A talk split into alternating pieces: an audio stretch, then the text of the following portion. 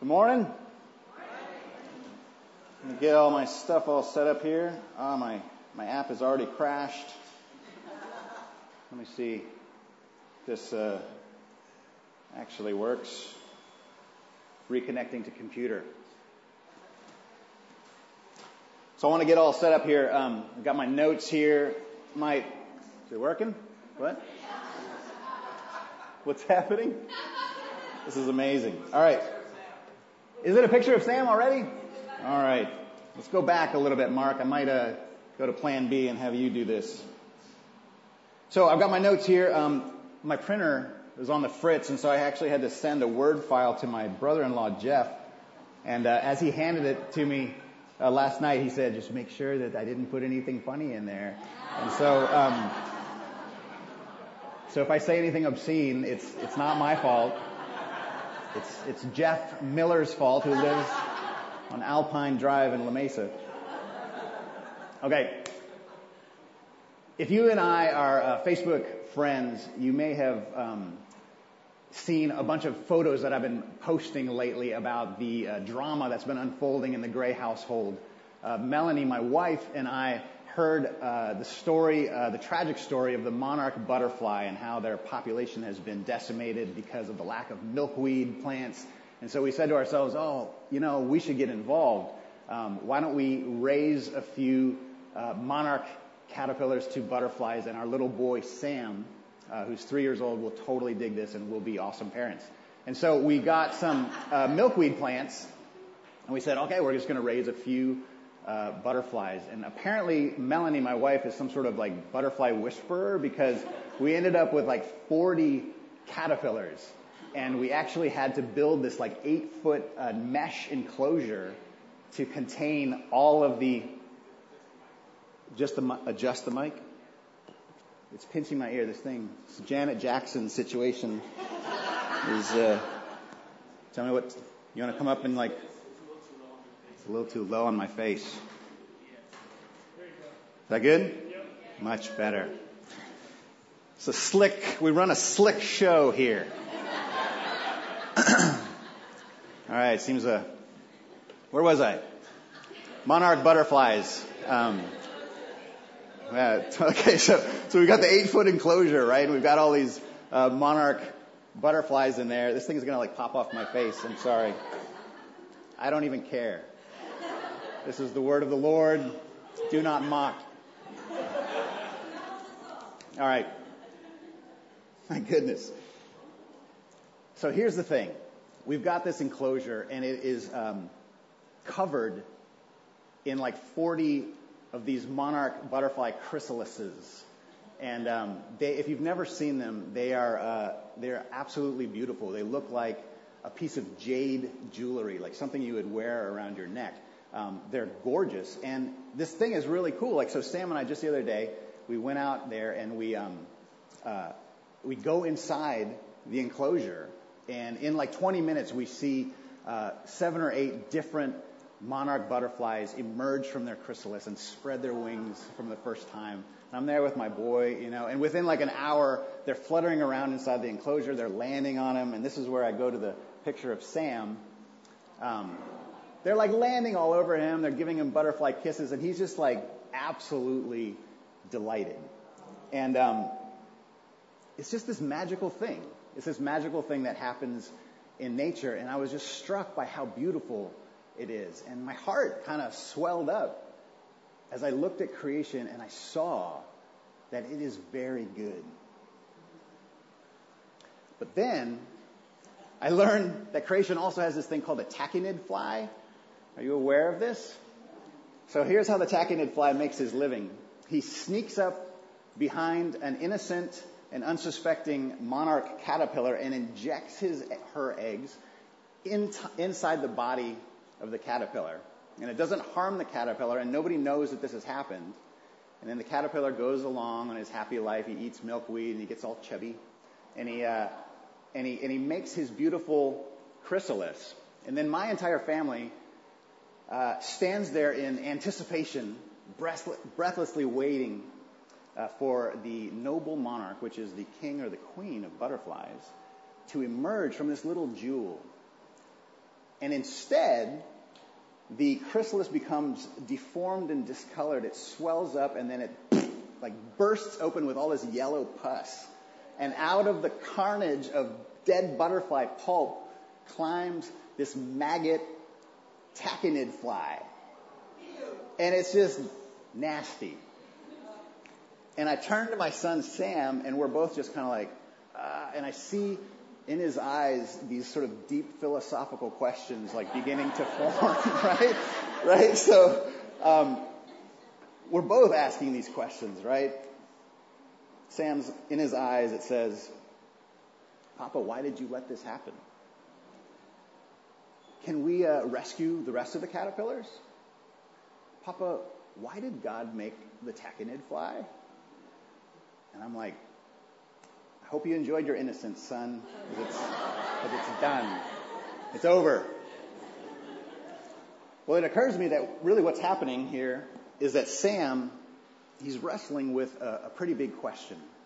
He's wrestling with, next slide, how are we supposed to relate to this beautiful and broken creation? How are we supposed to relate to this when we come in contact with beautiful things and ugly things together? Uh, what's going on there? And really, that's a question that we all should be asking because it goes way, way, way beyond butterflies. How we're supposed to relate to a beautiful and broken creation. It really touches on every corner of our lives uh, politics, economics, ecology, issues of poverty, wealth, and justice. Uh, but more importantly, how we relate to creation really gets to the heart of who we are as humans and why we're here. So we're in this series called Enjoy, and where we're taking a look at how God calls us to enjoy all the stuff that He's made. And today I want to talk about how we enjoy creation. Uh, the Bible says that the story of creation is beautiful, it's broken, and then it's beautiful again. And we have a role to play in making it beautiful again. So, how are we supposed to relate uh, to a beautiful and broken creation? I want to take a look. Next slide. In Genesis 1, uh, the Bible tells us the story of creation. Now, now Genesis is not focused on science, on uh, telling us if evolution is true. It's not telling us about the age of the earth necessarily. What Genesis is focused on is, is really our relationships. And specifically, what I want to look at is our relationship with nature. Um, so, if you've never heard the story of creation from Genesis, this is how it goes God makes all this stuff, and then he makes life flourish. Right? So, there's the creator, and then there's the creation. And the creation is good. And then out of the dust of good creation, God makes something very good. So let's take a look on the next slide at Genesis 1, 27 through 28. It's also in your bulletin. God created man in his own image. In the image of God, he created him. Male and female, he created them.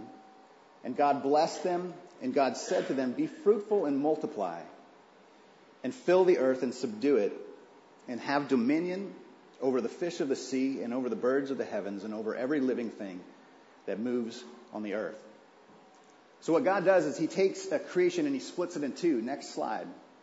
And so now creation is made up of mankind and what I'm going to call nature, which is everything else in creation that isn't us. Okay? And God has given mankind his own image in order that man might rule over nature as God's very good representative. All right? So there's a hierarchy here.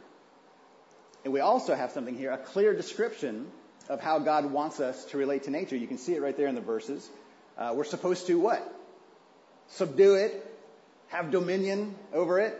And so right off the bat, uh, to me, it looks like God is sort of handing man the keys and saying, here's the keys of this establishment. You're in charge. Try not to kill too much stuff. Yahweh out. And like leaving man in charge, right? But seriously, um, Christians uh, throughout the ages have used this very verse uh, to justify all sorts of abuse and neglect of the natural world. Um, one critic of the church said this. He said, God's affirmation of man's dominion was a declaration of war on nature.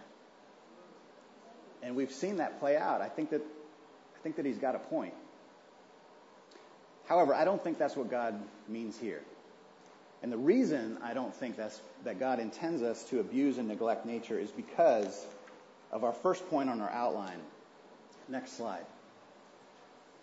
God meets mankind in a garden. Chapter 2 of Genesis uh, introduces us to the Garden of Eden. Now, I want to point out that in the garden there is a river and there is a tree. I'm not going to talk about that right now, but I just want to point it out so that, because it's going to be important later on. But the Garden of Eden is a special place of communion between God and man and nature. And God puts mankind in Eden and he gives them a job. And this job shows us how God intends mankind to exercise the authority that he's been given. So check out the job description. It's in Genesis 2:15. You can advance the slide, Mark. The Lord took the man and put him in the garden of Eden to work it and to keep it. So what kind of job does that sound like to you? Farmer, gardener. Let's talk about gardener because that's the word that I chose for my outline. Um, he gets you get half points. Um, so the job that that, man, that that mankind gets is a gardener, which is kind of surprising to me because when I imagine sort of subduing and having dominion, like I don't really think of gardening, uh, but that might be you know the reason why I, I'm a terrible gardener and all of our plants die. Maybe I need to sort of subdue and have dominion more. But I want to take a closer look because um, man is put in the garden to do what? To work it and to keep it. And the Hebrew verb to work also gets translated sometimes as to cultivate. Uh, it means to make something fruitful, to bring out its full potential. In a word, it means uh, to tend. Next slide. And the verb to keep uh, literally means uh, to guard or to defend. Next slide. To defend, it's kind of odd. Like, aren't we in like the Garden of Eden's paradise? Like, what do we need to defend it from? Well, we find out. So, we have dominion. We're called to tend and defend. Um, I think we can take a crack at summarizing God's intention for mankind's relationship with nature. So next slide. God's design for mankind is that we would use our authority to bring out nature's full potential and to protect it from evil. We would use our authority to bring out nature's full potential and protect it from evil. Um, and when I say full potential, I'm not talking about, um, you know, sort of some like French formal garden or paving paradise. Um, I'm talking about Yosemite. You know, I'm talking about Glacier National Park. I'm talking about the fullness of nature in all of its wildness, but protected and guarded and made to flourish by mankind. We have dominion to tend and defend. So I want to press pause for a moment and just imagine what this would look like. All of mankind with perfect skill, cultivating nature to reach its full potential, ever more beautiful, ever more wild, ever more breathtaking, ever more rich, ever more bountiful, ever more glorious, and all of nature responding willingly to mankind's touch, blooming, growing, flourishing, providing, deepening, and developing. And then together, in joyful harmony, mankind and nature push the boundaries of Eden out ever wider across creation. I could do that. I feel like Psalm 148 is this song that was written in Eden. First slide. Praise the Lord, sun and moon. Praise him, all you shining stars. Praise him, you highest heavens and you waters above the heavens. Let them praise the name of the Lord, for he commanded and they were created. Praise the Lord from the earth, you great sea creatures. In all deeps, fire and hail, snow and mist, stormy wind fulfilling his word, mountains and all hills, fruit trees and all cedars, beasts and all livestock, creeping things and flying birds.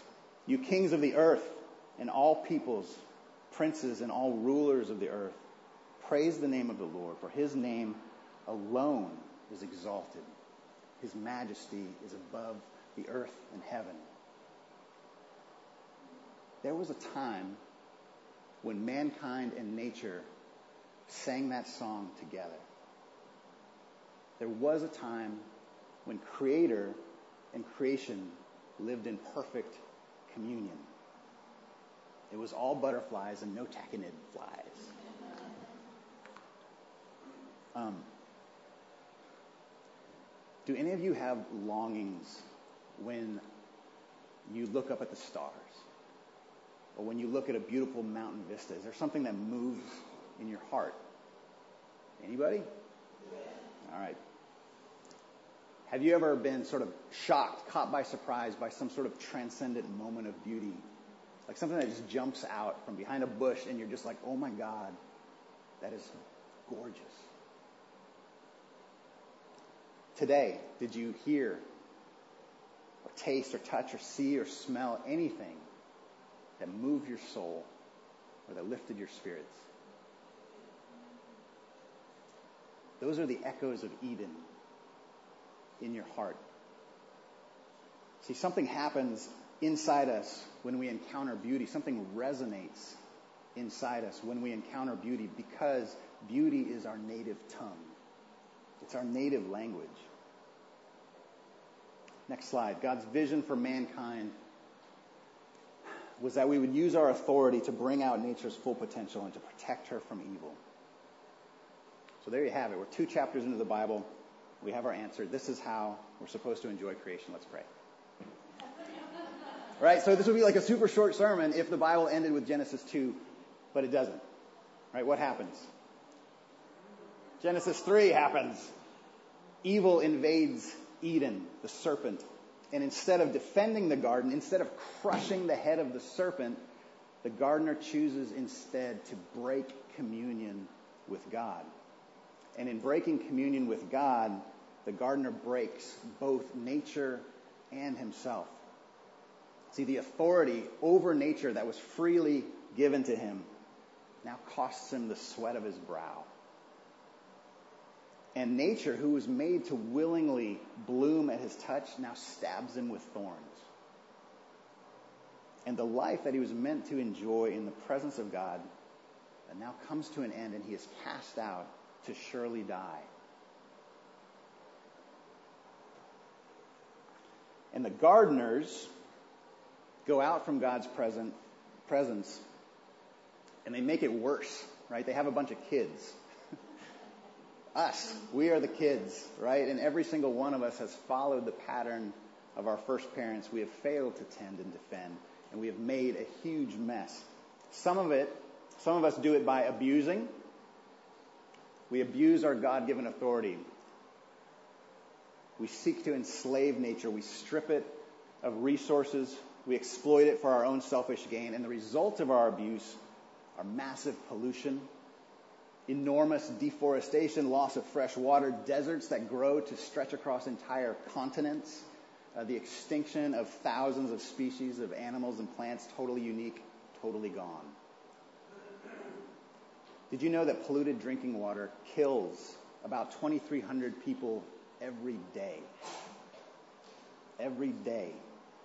Every year, 3 million kids, they die from malnutrition while rich countries waste almost as much food as the entire food production of sub-Saharan Africa. It's like the, the size of China. And 3 million kids are dying because they don't have enough food. In one year, Americans uh, spend more on Halloween than the entire world spends on treating malaria. This totally treatable disease. And we have effed this up. This is a mess. Whenever we exploit nature, we are abusing our God given authority. We are failed gardeners. On the other hand, some of us fail to tend and defend by abdicating Mark abdicating our God given authority. We give it up. All right? And so, so instead of ruling over nature, we enthrone it. And we do this in different ways. Um, some of us bow down to nature as a, as a spiritual authority. We, we view it as a sort of higher power. And formally, it's called pantheism, uh, which might sound sort of primitive and like, uh, who's actually a pantheist? But, but various watered down versions of pantheism are actually on the rise in this country. People believe this. Uh, but far more common, maybe in this room, are those of us who bow down to the power that nature has to stimulate our senses. Right? We give ourselves over to sensuality, to hedonism, to lust, to gluttony, uh, to drunkenness. Romans 1 says that when we do that, we are actually exchanging the glory of the Creator uh, to worship the creation. And it says that when we do that, it leads to futile thinking, foolishness, and a darkened heart. We have uh, abdicated our authority.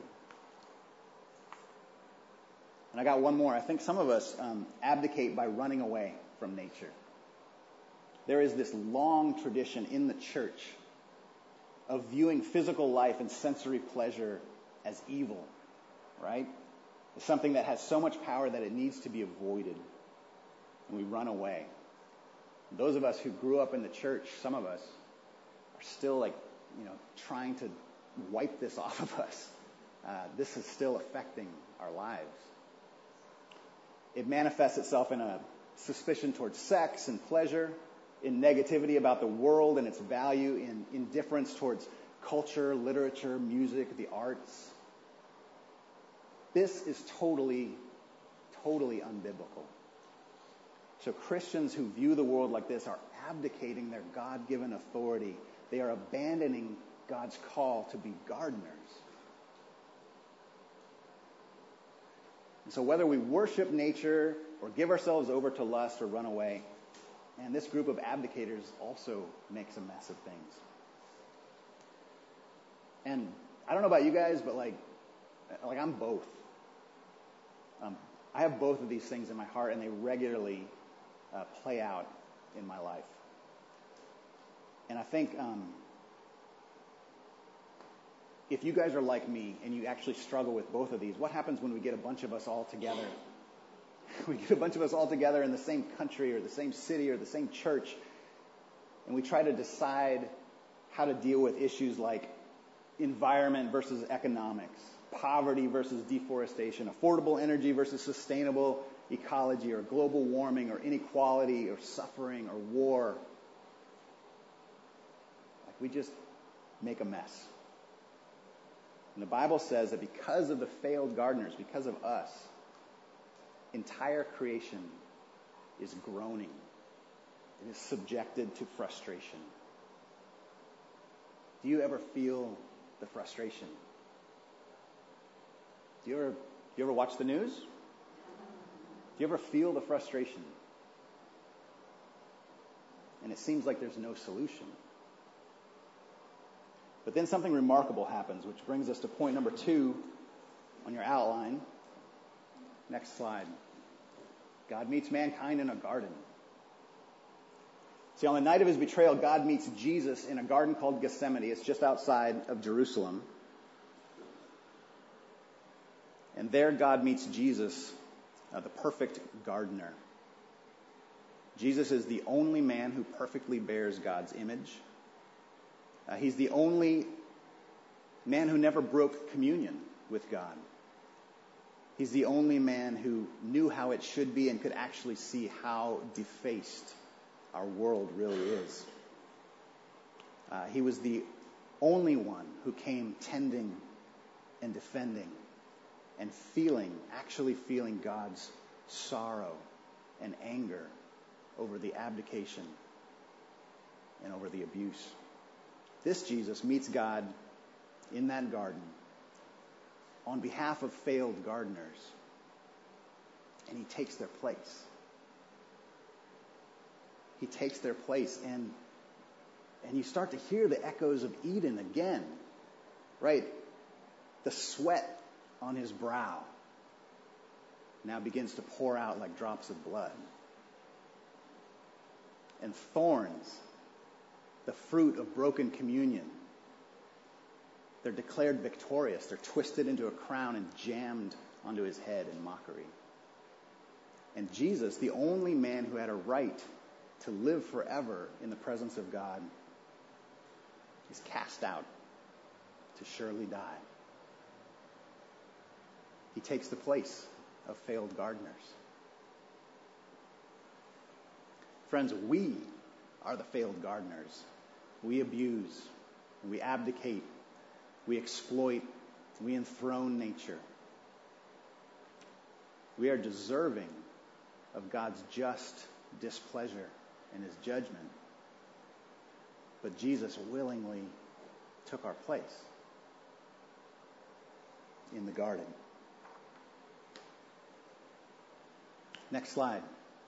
Because then God meets mankind in a garden.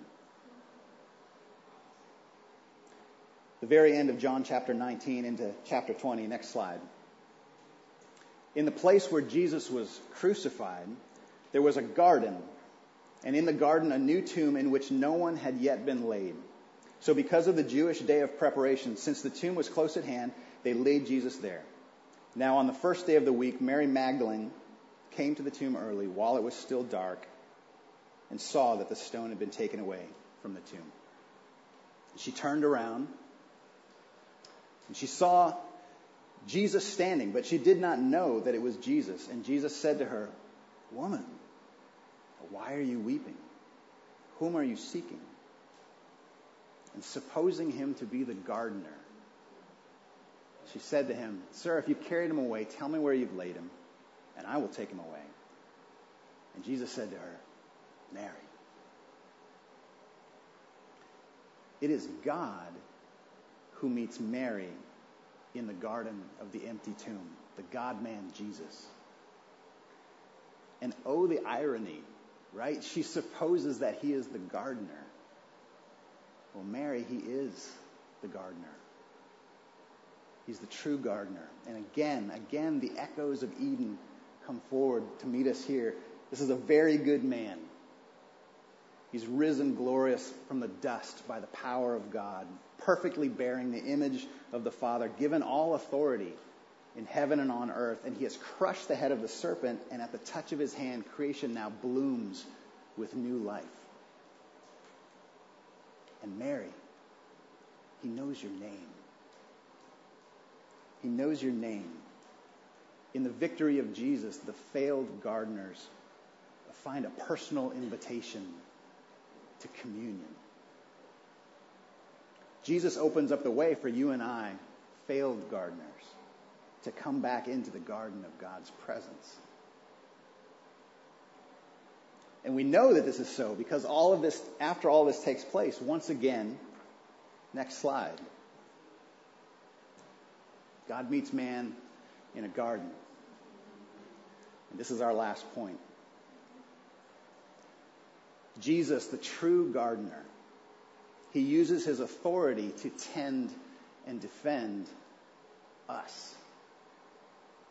The garden where man, the garden where God meets mankind today, it's the church. Mark, that's your cue. The garden where God meets mankind today, it's the church. It's not a building. It's not an organization. It's not a denomination. It's what theologians call the church universal. This is all men and all women throughout history who have met and been called by name by the true gardener, Jesus. How does he defend this? He has crushed, crushed the head of the serpent. Hebrews 2, Jesus has rendered the devil powerless. Romans 6, in Jesus we are set free from the power of sin and death. 2 Corinthians 5, in Christ Jesus we are a new creation. More than that, Jesus, our defender, now sits at the right hand of God the Father and declares us innocent. Romans 8, there is no condemnation for those who are in Christ Jesus. And like we sang earlier, He is our hope and our defense. He paid it all on the cross. How does He tend us? He is the one who does the work to make us beautiful and to make us bountiful. John 15, Jesus lives in us to bring forth fruit. Philippians 1, Jesus fills us with the fruit of righteousness. Galatians 5, the Spirit of Jesus is in us to bear the fruit of love, joy, peace, patience, kindness, goodness, gentleness, faithfulness, and self control. I hope I got them all. We are His garden, and Jesus is the gardener who protects us and makes us fruitful. Okay, so we started with butterflies in my back, backyard, and this, this question how are we supposed to relate to a beautiful and broken creation. So let's circle back and answer that question. How are we supposed to relate to this beautiful and broken creation in light of these four gardens? Well, there's this, this, this tantalizing passage in Romans 8, which I love. And it says, Ever since Eden, all of creation has been subjected to frustration, groaning in the pains of childbirth until now. Until now. Because now, creation has been set free from the bondage to decay to obtain the freedom of the children of God creation is obtaining the freedom of the children of God. We are the children of God.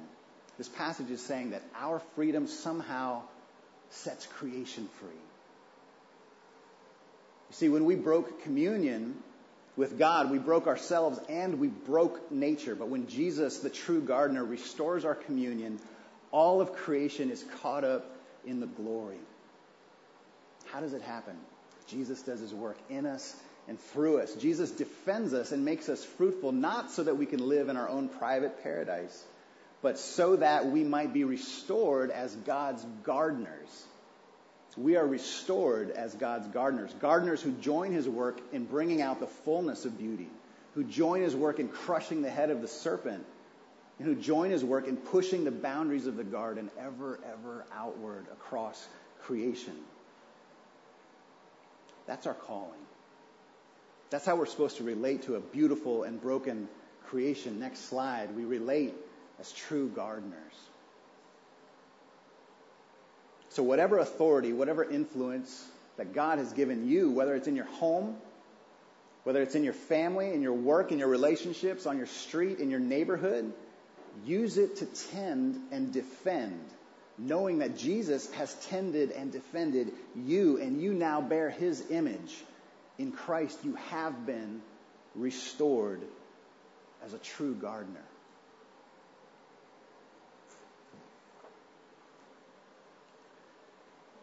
In Revelation chapter 21 and 22, the Bible closes with this amazing image of where all of this is headed.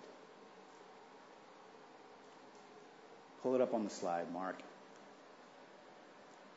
And I saw the holy city, New Jerusalem, coming down out of heaven from God. And I heard a loud voice from the throne saying, Behold, the dwelling place of God is with man. He will dwell with them, and they will be his people. And God himself will be with them as their God.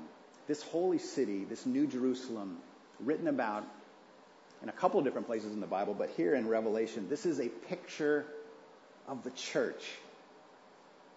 Again, it's, it's not the church as we see it now in these four walls. It is as the church truly is, the church universal, glorious because it is the place where God and his people dwell in communion together. And then the passage goes on again with these echoes of Eden to talk about a river and a tree. Check it out. Next slide. Then the angel showed me the river of the water of life, bright as crystal flowing from the throne of God and of the Lamb through the middle of the street of the city, and also on either side of the river, the tree of life. And the leaves of the tree were for the healing of nations. See, the church is shown here to be a garden city through which flows a river and in which grows a tree. And the water is the water of life, and the tree is for the healing of nations. Church, this is how Jesus, our true gardener, sees you. He has given you water that brings life. He's given you leaves that heal nations. And he has restored you as a true gardener. So how are we supposed to relate to a beautiful and broken world? we tend, and we defend. Pray with me.